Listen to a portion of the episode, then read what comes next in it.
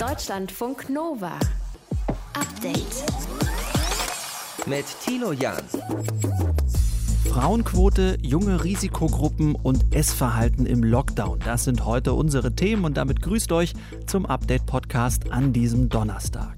Draußen schien die Sonne und im Bundestag wurde heute debattiert. Es ist also so, dass es in Deutschland genau 86 Frauen gibt, die qualifiziert sind, eine Vorstandsposition auszuüben, aber 734 Männer. Frauen dürfen mitmachen, aber nur ein bisschen.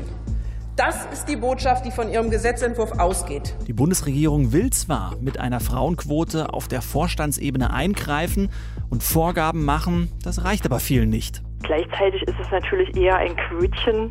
Ja, es ist ein Mindestfrauenanteil und auch für eher wenige Unternehmen. Was wirklich Veränderungen bringen könnte, das schauen wir uns heute zusammen mit Maria Versich an. Sie ist Präsidentin des Deutschen Juristinnenbundes. Wir sprechen auch über unser Essverhalten im Lockdown, denn durch Langeweile, zu viel Stress oder zu viel Druck hat sich da einiges verändert. Wie schaffen wir es nicht zur Schokolade oder zum Junkfood zu greifen? Und nach einem Jahr Isolation fühlen sich junge Menschen mit Behinderung so unsichtbar und unhörbar wie noch nie. Das twittert Rebecca Maskos die die Glasknochenkrankheit hat. Und sie hat recht. Die ganze Corona-Schutzdiskussion, die dreht sich vor allem um die ältere Bevölkerungsgruppe und zum Beispiel weniger um junge Menschen mit chronischen Krankheiten oder Behinderung. Deswegen bräuchte es eigentlich ähm, Inklusionsbeauftragte in der Politik. Und das nicht nur jetzt in der Pandemie, sondern auch darüber hinaus. Aber vor allem jetzt. Weil jetzt gerade hängt unser Leben davon ab. Und das halt schon seit einem Jahr. Das Update heute an diesem 25. Februar. Schön, dass ihr mit dabei seid. Deutschlandfunk Nova.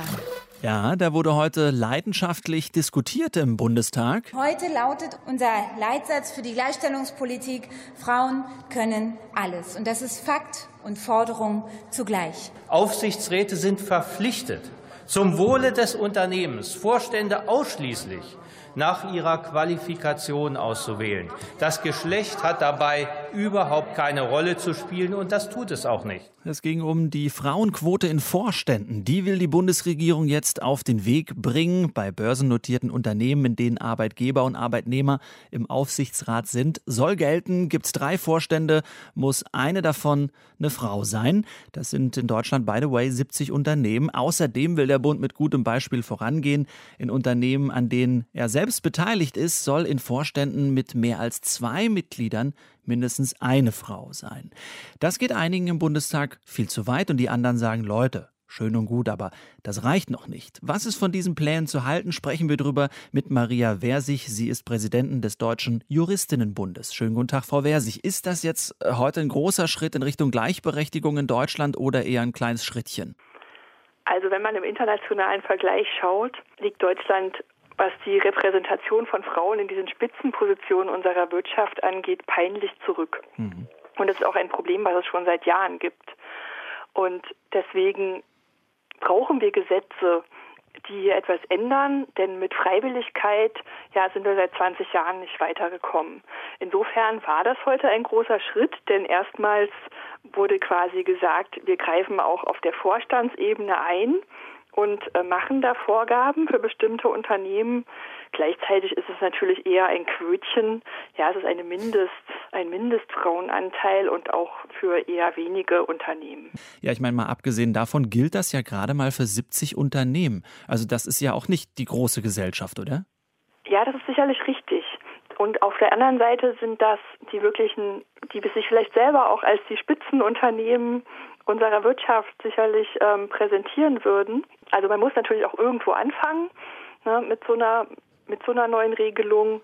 Natürlich kann man sich dann fragen, was hat das für Auswirkungen, die eine Frau in einem solchen Vorstand dann ähm, und dann sind das vielleicht insgesamt 70. Natürlich werden die unter Anpassungsdruck stehen. Natürlich werden die, wenn sie erfolgreich sein wollen, vielleicht nicht unbedingt dann große Frauenförderprogramme auflegen in ihren Unternehmen.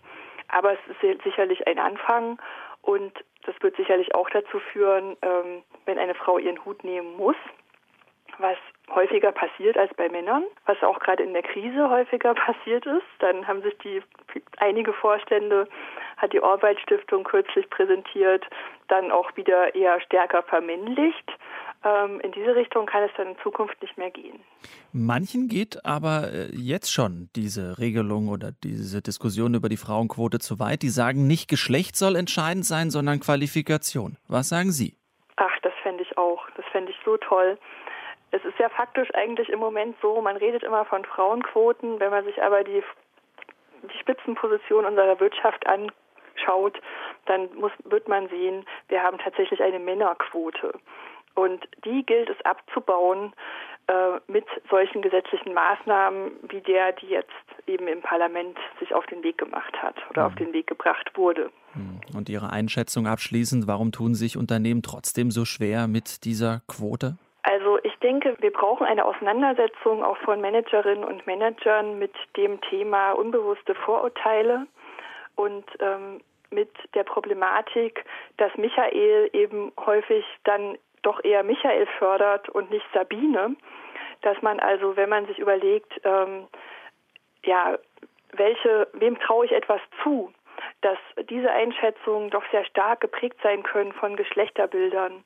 Und ich glaube, das ist etwas, was man reflektieren muss und was auch Unternehmen reflektieren müssen auf einer organisationalen Ebene. Also es ist schon irgendwie ein Erkenntnisproblem, aber auch eben ein Handlungsproblem in Unternehmen. Hm. Man könnte es vielleicht auf den Punkt bringen mit, das haben wir schon immer so gemacht.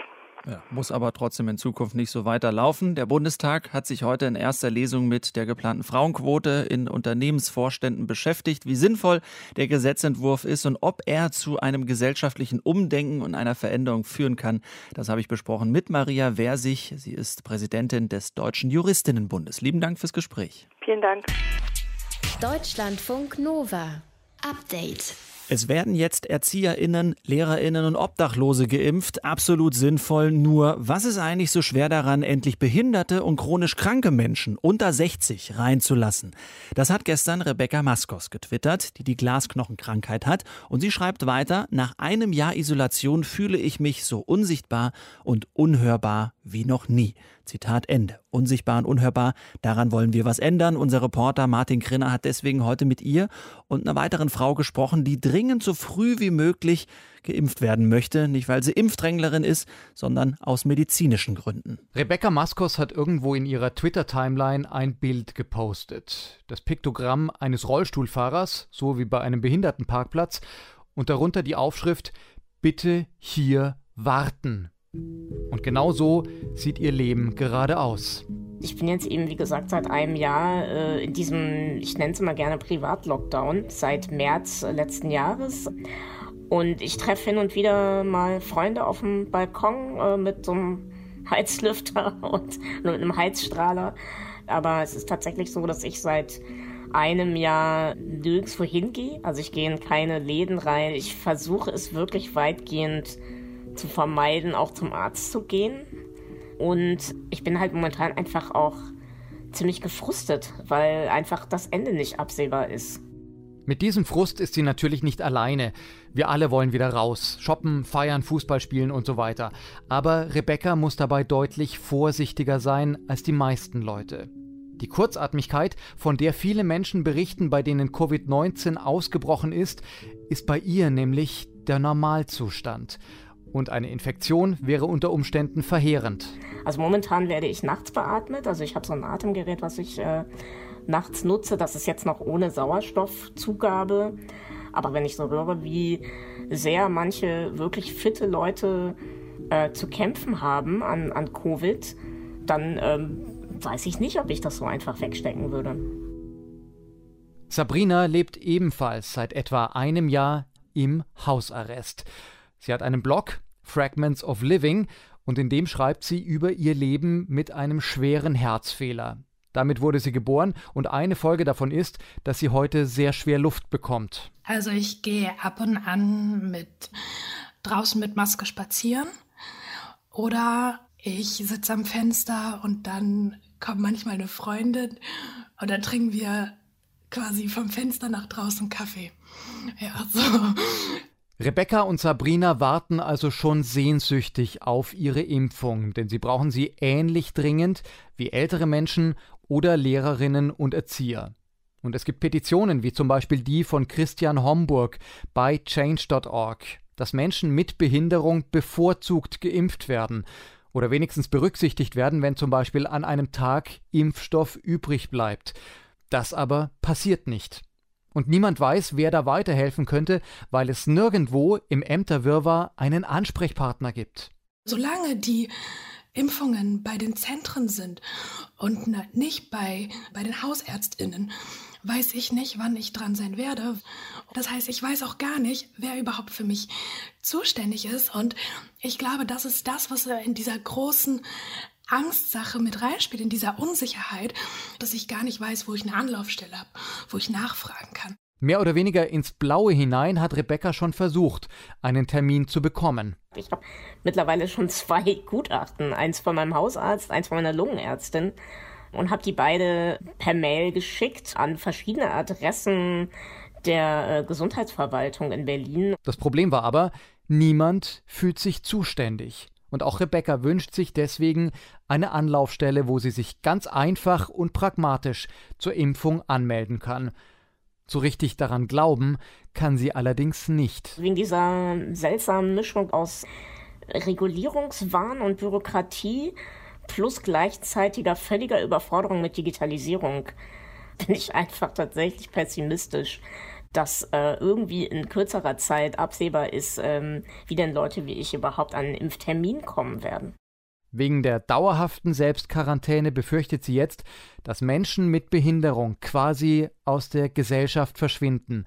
Und dagegen wollte sie schon vorgehen. Ich hatte schon die Idee, wir treffen uns einfach mit ein paar Leuten aus der Risikogruppe und machen eine Demo vom Impfzentrum. Aber?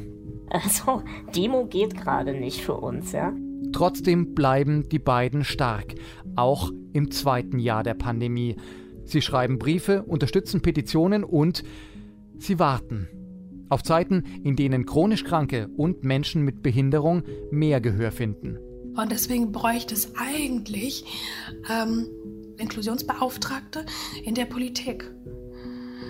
Und das nicht nur jetzt in der Pandemie, sondern auch darüber hinaus. Aber vor allem jetzt. Weil jetzt gerade hängt unser Leben davon ab. Und das halt schon seit einem Jahr. Deutschlandfunk Nova. Update. YouTube ist aller Laster Anfang. Wer einmal ein Video dort klickt, verbringt oft den ganzen Abend davor. Wenn es um Politik oder Wissenschaft geht, dann ist YouTube ja auch ein Ort, wo sich durchaus mal so ein paar Falschinformationen rumtreiben. Aber was äh, schiebt uns der YouTube-Algorithmus da eigentlich unter? Das würde man gerne mal genauer wissen. Solide Informationen oder Fake News? Das haben mehrere Landesmedienanstalten jetzt untersuchen lassen. Die Studie wurde heute vorgestellt. Caro Bredendieck aus unserem Team hat sie für uns gescannt. Wie äh, genau sind die denn da vorgegangen?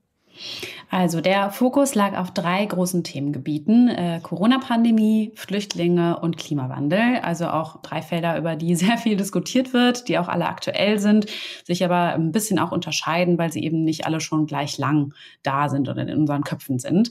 Und äh, zu diesen Themenfeldern wurden dann insgesamt 90 Startbegriffe und Startvideos festgelegt. Also sehr bunt gemischt. Ähm, Begriffe wie Corona-Zahlen, Coronavirus-Symptome und dann äh, auch Videos von YouTubern oder öffentlich-rechtlichen Medien und privaten Medien und eben auch zu einem Drittel Begriffe und Videos, die eher aus dem desinformativen Bereich kommen. Das hat mir Sophia Schmid vom Marktforschungsinstitut Kantar erklärt. Die waren an der Studie beteiligt. Bei den desinformativen Videos haben wir eben Influencer, also desinformative Influencer ausgesucht, die auch recht bekannt sind, wie zum Beispiel Attila Hildmann oder Ken FM oder auch sowas wie der Deutschlandkurier oder Russia Today Deutsch. Und als desinformativ haben sie dann also Videos und Plattformen gewertet, die bewusst falsche Informationen verbreiten oder sie gezielt aus dem Kontext reißen, ähm, Satire jetzt mal ausgenommen.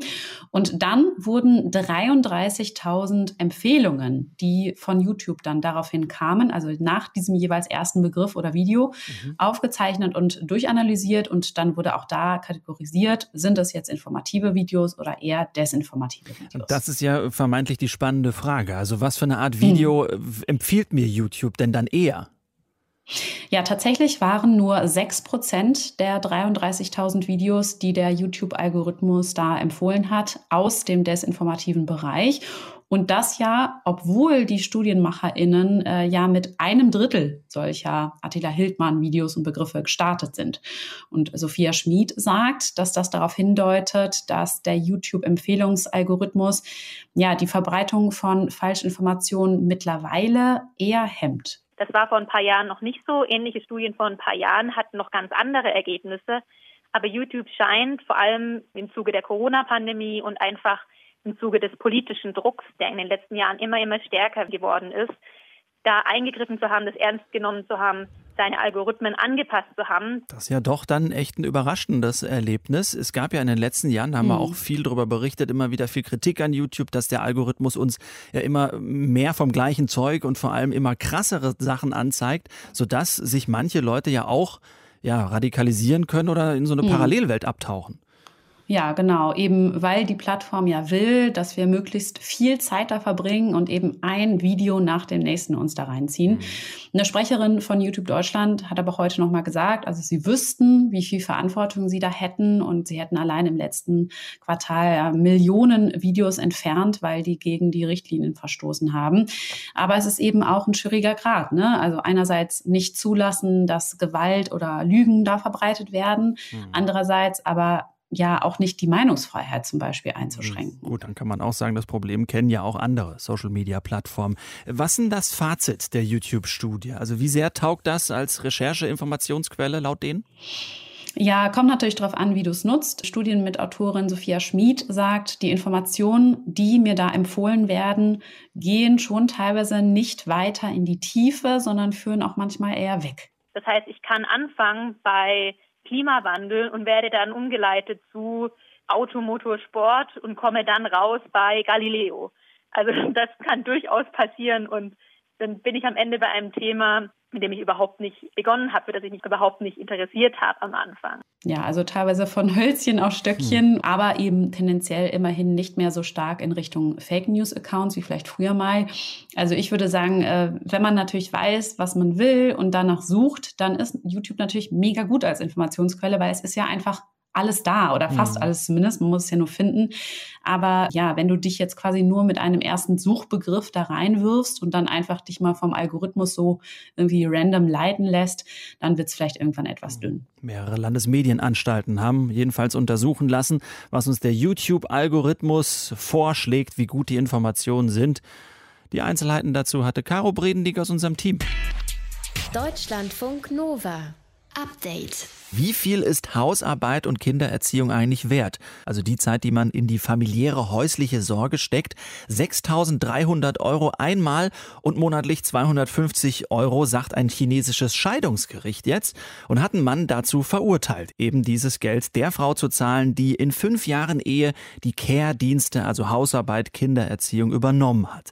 Das Urteil ist wohl das erste in China, das einen Wert für Hausarbeit festlegt und deshalb auch so besonders spannend. Ist das gerecht? Ist das zu wenig Geld? Und wie ist das eigentlich bei uns? Darüber spreche ich mit Sascha Verlon. Er ist Mitinitiator des Equal Care Days und will, dass Care-Arbeit gerechter verteilt und besser bezahlt wird. Schönen guten Tag, Herr Verlon. Ich grüße Sie, hallo. Was halten Sie denn von dem Urteil in China? Ich finde es total spannend, weil wir hier in Deutschland oder in Westeuropa ja in so Gerechtigkeitsfragen immer meinen, äh, wir seien da der Welt überlegen und dass jetzt so ein Urteil und ja auch die gesetzliche Grundlage dafür aus China kommt, finde ich erstmal sehr spannend. Und das ist, glaube ich, ein ganz wichtiger Ansatz, gesetzgeberisch da einfach mal drauf hinzuwirken, ob die Summe jetzt gerechtfertigt ist, das äh, ist eine ganz andere Frage. Aber dass einfach durch so ein Gesetz, durch so eine gesetzliche Grundlage einfach mal auch die Diskussion darüber entsteht. Und das ist ja das Spannende, was in China auch passiert, dass jetzt darüber diskutiert wird, ist das eben zu wenig oder ist das gerechtfertigt? Und dann kommen ganz viele Stimmen, die da einfach äh, sehr fortschrittliche Positionen vertreten. Und das finde ich sehr interessant. Wie sehen Sie das äh, persönlich? 6.300 äh, Euro einmal und monatlich 250 Euro, ist das zu wenig? Naja, wenn man das auf fünf Jahre hochrechnet, dann sind das äh, 1.200, also 100 Euro im Monat dafür, dass eine Person, also ich kann das nicht umrechnen auf chinesische Verhältnisse, aber jetzt auf Deutschland übertragen wäre das natürlich viel, viel zu wenig, weil, äh, und da sind wir jetzt schon an dem Punkt, wer selber Haushalt führt, wer selber Kinder betreut, äh, für Angehörige zuständig ist, die versorgt und einen Haushalt führt, weiß, dass das in Zeit natürlich dann umgerechnet einfach ein Witz wäre. Wie ist das bei uns in Deutschland aktuell geregelt mit der Care-Arbeit? Gibt es da überhaupt irgendwelche Regelungen? So viel ich weiß, nicht. Zumindest keine, die vor Gerichten dann irgendwie eine Rolle spielen würde. Also das wird nicht einberechnet in Scheidungsangelegenheiten. Natürlich ist die Person, die hauptverantwortlich ist, wenn es um Kinder- und Sorgerecht geht, da das meistens die Mutter ist, natürlich dann auch weiterhin zuständig und der Vater in der Regel unterhaltspflichtig. Aber dass diese geleistete Care-Arbeit, die ja dem anderen Partner immer zugute kommt, also man kann sich ja nur auf die Karriere stürzen und so lange auch äh, in der Erwerbsarbeit sein, wenn da jemand ist, der eben einen den Rücken frei hält. Und diese Unterstützung mal in Geld umzurechnen, finde ich sehr wichtig und interessant. Was man äh, zumindest äh, schon mal weiß, ist, dass diese private Care-Arbeit in Deutschland vor allem im höheren Maße ja von Frauen erledigt wird und die kriegen eben dafür kein Geld. Warum ist das bei uns immer noch, ja, sagen wir mal so, so in den Kinderschuhen? wir leben halt immer noch in dieser Vorstellung, dass Sorgearbeit etwas Privates sei, dass das äh, Familienarbeit sei und dann eben auch aus Liebe gemacht wird. Und deshalb ist das äh, ja noch, es ist ja noch gar nicht so lang, das ist ja erst seit vielleicht 150, 200 Jahren maximal so im bürgerlichen Leben, dass diese Aufgabenteilung so strikt ist, wie sie heute ist. Ja, da sind ganz viele Rollenbilder mit drin, äh, dass Jungs ganz oft gar nicht lernen, was Sorgearbeit ist, Sorgeverantwortung zu übernehmen. Das spielt in den Schulen, in den Kitas keine Rolle. Also das Gesetz greift da, wenn es schon schiefgelaufen ist. Und wir wünschen uns, dass man einfach viel früher, präventiver da äh, ja, politisch und auch äh, gesellschaftlich darauf hinwirkt, dass diese Situationen, diese ungerechten Situationen gar nicht erst entstehen. Äh, was müsste denn Ihrer Meinung nach passieren, dass man äh, mit diesem Thema fair für alle Seiten umgeht? Wir müssen einfach, glaube ich, als Gesellschaft einen Konsens finden oder akzeptieren, dass Care-Arbeit, dass Sorgearbeit, dass das sich kümmern um andere, aber auch um sich selbst, das ist die Grundlage von Leben und das ist die Grundlage von Gesellschaft und letztlich auch die Grundlage von Wirtschaft. Weil wenn Kinder nicht betreut, erzogen, gebildet werden, dann gibt es auch keine Arbeitskräfte. Wenn die Menschen nicht ein Zuhause haben, wo sie sich erholen können, wo sie für sich sein können, wo sie regenerieren können, dann gibt es auch keine wirtschaftliche Leistung. Und das ist eben diese Umkehrung. In der Diskussion ist ganz oft, ja, die Wirtschaft muss laufen, damit wir uns die Care-Arbeit leisten können. Das ist falsch. Die Care-Arbeit muss erst da sein und dann kann Wirtschaft passieren. Ich fasse mal zusammen, mehr Bewusstsein für die Care-Arbeit, sagt Sascha Verlon, Mitinitiator des Equal Care Days. Ganz lieben Dank fürs Gespräch. Ich danke. Deutschlandfunk Nova. Update. Ja, der Lockdown, der verlangt einiges von uns ab. Er offenbar beeinflusst er auch, wie wir essen in dieser Zeit. Das jedenfalls ist das Ergebnis einer Umfrage des Markt- und Meinungsforschungsinstituts YouGov in Großbritannien. 63 Prozent der Befragten gaben Langeweile im Lockdown aus Grund dafür an, dass sie sich ungesünder ernähren. 45 Prozent sagten, Stress, Angst, Müdigkeit während dieser Zeit seien dafür verantwortlich. Welche Rolle spielen Emotionen beim Essen und wie können wir dagegen steuern? Sprechen wir darüber darüber mit der Ökotrophologin und Ernährungsberaterin Maike Ehrlichmann. Grüß dich, Maike. Hallo. Wenn du mit jemandem eine Ernährungsberatung machst, wie wichtig ist es dann für dich herauszufinden, aus welchen Gründen bzw. aus welchen Gefühlen heraus jemand ist? Absolute Grundlage, total wichtig. Keine Frage, das muss ich immer wieder mit drin klären. Das machen sich die Klienten einfach selber in meinen Beratungen oder in meinen Coachings bewusst, denn das funktioniert nicht über den Kopf. Also mhm. kaum jemand ist tatsächlich rein rational gesteuert, das, was er sich überlegt hat, was jetzt gerade gut wäre oder was er sich berechnet hat, was gut wäre. Da steckt immer irgendwie ein Antrieb und meistens ein emotionaler dahinter. Gehen wir mal ins Detail. Wie kriegen wir es hin, äh, wenn uns langweilig ist, nicht zu snacken? Zuerst mal müssten wir uns fragen, warum snacken wir eigentlich, wenn uns langweilig ist? Weil es gesellig ist und weil es irgendwie so ein, so, ein, so ein, weiß ich nicht, weil man irgendwie eine Beschäftigung braucht? Na, das ist so eine Leerlaufhandlung, das muss man eben rausfinden. Ja, ist das einfach nur so ein Leerlaufding, dass man sagt, ich muss irgendwas in den Finger haben oder ich muss irgendwas machen? Oder das, was bei ganz vielen eben der Fall ist, ist, dass die Langeweile auch nicht heißt, ich weiß nicht, was ich tun soll, sondern es ist eine gewisse Nervosität vielleicht mit dahinter tatsächlich, die dann eine Art von Stress ist, letztlich auch. Und dann kommen wir auch schon auf eine Hirnebene. Das heißt einfach, dass das Gehirn in solchen Situationen dann häufig nach einem Kick verlangt, nach einem Zuckerkick in der Regel und einfach sagt, versuch doch mal mit Essen. Mhm. Das heißt, da höre ich so raus, das ist mehr oder weniger auch gelerntes Verhalten, dass man dann sagt, okay, Stress und Druck kriege ich am besten kanalisiert mit einer Tafel Schokolade. Ja, also es ist so, dass die Leute zum einen gemerkt haben, ja, das funktioniert, wenn ich eine Tafel Schokolade esse, dann passiert was in meinem Kopf. Dann könnte man sagen, die Leute haben das Gefühl, hm, wenn ich eine Tafel Schokolade esse, geht es mir besser. Und dann muss man gut unterscheiden. Den meisten Leuten geht es danach nämlich nicht besser. Den meisten Leuten geht es besser, wenn sie die essen, während sie die essen, weil das irgendwie dann die Langeweile überbrückt. Und das ist ja in der Regel ziemlich schnell vorbei. Sagen wir mal eine Minute bis zehn vielleicht. Vielleicht eine halbe Stunde, wenn sich jemand Zeit lässt. Und danach geht es den meisten Leuten nicht gut. Das heißt, äh, wenn du jetzt fragst, was soll man eigentlich machen, müsste man sich zuerst mal fragen, ich habe gerade Bock auf Schokolade. Will ich das denn eigentlich wirklich? Hm, kurze Antizipation. Wie geht es mir hinterher?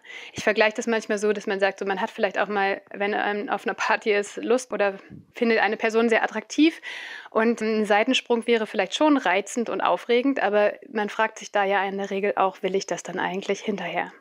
Und das ist der Unterschied zwischen dem, was man so Glückskicks nennt oder einer langfristigen Zufriedenheit. Was ist bei Müdigkeit? Also wenn man jetzt äh, irgendwie müde ist und irgendwie abhängt, dann fängt man ja auch allen möglichen Quatsch zu essen. Wie vermeidet man das? Wenn diese Müdigkeit tatsächlich abends ist, gibt es ja die gute Chance zu sagen, ich gehe ins Bett. Ne? Das ist ja für viele auch gar nicht so verkehrt. Das sehe ich bei ganz vielen Klienten, dass die tatsächlich abends auf der Couch anfangen, wenn sie so einen Tiefpunkt kriegen, dann quasi in die Müdigkeit reinzuessen, vorzugsweise mit Zucker, der tatsächlich ja auch anregt und die Müdigkeit erstmal zur Seite schiebt was ja total kontraproduktiv ist, weil zum einen dann die Leute nicht mehr müde sind, zu spät ins Bett gehen, bla bla bla, alle Konsequenzen.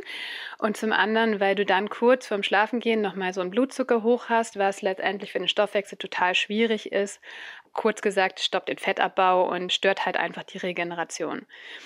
So, wenn du tagsüber müde bist, dass diese Trägheit, die man kriegt, wenn man vielleicht im Homeoffice oder auch im Homeschooling oder was auch immer jetzt im Studium ist und die ganze Zeit nur vorm Rechner sitzt, da flacht eben der ganze Körper so ab, weil wir nicht in Schwung kommen. Wenn man im normalen Alltag ist, dann muss man nochmal ein Stockwerk tiefer gehen oder muss irgendwo hinrennen oder nochmal schnell einen Bus kriegen oder irgendwas. Das fehlt halt und das könnte man imitieren. Einfach eine Runde mal kurz raus und um den Block gehen klingt für viele schon immer ein bisschen Action. Deswegen sage ich immer, einmal zum Mülleimer, einmal zum Briefkasten, dass man das nicht zu hoch setzt. Man kann auch sagen, je nachdem wie fit oder sportlich jemand ist, versuch's einfach mal, zehn Liegestütze oder zehn Hampelmann zu machen. Du kriegst halt kurz einfach einen Kick. Das Herz fängt wieder an, ein bisschen stärker zu schlagen, das Hirn kriegt mehr Sauerstoff, die Muskulatur wird durchblutet und angeregt und man fühlt sich in der Regel danach viel besser. Ich habe es heute leider auch gemacht als ich so ein Loch hatte, äh, bin ich aufgestanden vom Schreibtisch und bin aber leider zur Fressschleuder, zum Fressautomat gelaufen und habe mir einen Riegel rausgeholt. Also genau das Falsche gemacht. Aber jetzt wissen wir, was zu essen ist, beziehungsweise was auch nicht zu essen ist. Ganz lieben Dank für die Tipps. Ökotrophologin und Ernährungsberaterin Maike Ehrlichmann war das. Ja, nicht zu danken. Ich hoffe, es hilft und ja, bleib gesund. Deutschlandfunk Nova. Update. I, I have, I have literally just caught a pigeon. ja, da haben sie alle gelacht im nordirischen Parlament. Ein per Zoom-Call zugeschalteter Experte namens Colin Pitchen, was äh, lustigerweise so viel heißt wie Colin Taube, hatte im Büro Besuch von einer Taube. Und er musste die dann erstmal wieder einfangen. Sowas kann uns natürlich in Homeoffice-Zeiten auch mal passieren. Fenster auf, dann flattert der Vogel rein. Die Frage ist nur, wie kriegen wir den am besten wieder raus? Sprechen wir drüber mit Erik Neuling. Er ist Referent für Vogelschutz beim Naturschutzbund und er kann uns helfen. Herr Neuling, was mache ich denn am besten Ihrer Meinung nach, um den Vogel wieder aus der Wohnung zu kriegen? Ja, ich glaube, das Wichtigste ist zuerst mal selber äh, die Ruhe bewahren und nicht selber hektisch werden. Das ist der Vogel wahrscheinlich schon selber genug. Und dann ist es für den Vogel am besten, wenn man schon irgendwie mit Bedacht und behutsam sich dem Vogel nähert Am besten hilft man dem Vogel tatsächlich, wenn man ihn mit einem Tuch, einem leichten Tuch irgendwie einfach ähm, abdeckt, also das über den Vogel rüberwirft, wenn er irgendwo in der Ecke sitzt. Mhm. Denn dann ist es dunkel und das reduziert ähm, die äußeren Reize und ähm, damit in auch die Störungen für den Vogel. Und das ist aber ganz schön rabiat, wenn ich erstmal ein Tuch über den Vogel werfen äh, muss. Ich könnte ja auch einfach Fenster aufmachen und dann so langsam hinarbeiten und ihn vielleicht so mit dem Stock dahin dirigieren. Ja, das Problem ist, dass er das meistens nicht so schnell hinbekommt. Und jeder Versuch, den der Vogel dann unternimmt, zu flüchten, bringt ihn eigentlich immer wieder gegen die Fensterscheibe. Mhm. Deswegen ist es tatsächlich eher besser, ihn kurz einfach so abzuschotten von allem und dann nimmt man einfach dieses Tuch, macht da so ein ähm, Bündel draus, da ist der Vogel dann sicher drin, kann mhm. sich nicht verletzen, weil es ist ja weich und dann bringt man ihn nach draußen. Wenn man ihn sozusagen versucht, Richtung Öffnung zu scheuchen, das ist für ihn einfach nur immer ein neuer zusätzlicher Stressfaktor, ein vermeintlicher mhm. Angriff. Und der Vogel, das ist ja auch der Grund, warum sie in den Wohnungen landen, die erkennen die Scheiben einfach nicht als Hindernis, sondern die denken, da geht's wieder raus. Mhm. Und ähm, kann ich da wirklich auch dann zupacken oder muss ich da besonders vorsichtig irgendwie mit, mit dem Vogel dann umgehen in dem Tuch drin? Ja, das kriegt man ja mit, wo sich's bewegt. Man muss den Vogel gar nicht direkt selber greifen, sondern man macht einfach mit diesem Tuch in einen Bündel, mhm. wo der Vogel dann äh, wie in so einem Sack ähm, dann unten drin sitzt und dann äh, bringt man es raus. Ja, dann muss ich den Sack nur noch irgendwie öffnen. Und wie, wie mache ich das, wenn ich den Vogel dann draußen irgendwie uh, unbeschadet rauslasse wieder? Ja, also der äh, ist dann sehr schnell weg. Man, am besten, man legt es einfach auf den Boden, öffnet das Ganze und dann fliegt der Vogel raus. Gibt es nichts mehr, worauf man achten muss? Man muss darauf achten, dass man das nicht direkt neben der äh, Scheibe auf der Außenseite des Gebäudes dann öffnet, weil dann fliegt der im Zweifelsfalle gleich wieder gegen die Scheibe oder wieder in die Wohnung. Also lieber ein paar mehr Meter weiter wegbringen ins Grüne. Ist Ihnen das schon öfter mal passiert und bleiben Sie da immer cool, Herr Neuling? Ich habe da schon zweimal Vögel aus einer Wohnung befreit. Einmal auch eine Stockente von der Terrasse, die ich da auch dann mit einem Tuch weggetragen habe. Also das funktioniert schon. Ja, nur Mut dazu. In Nordirland, da hat ein Experte während eines Videocalls eine Taube bei sich im Zimmer einfangen müssen. Er hat sie aber unbeschadet wieder in die Freiheit gelassen. Dank der Tipps von Erik Neuling, Referent für Vogelschutz beim NABU, können wir das jetzt auch. Lieben Dank. Ja, sehr gerne. Deutschlandfunk Nova. Update.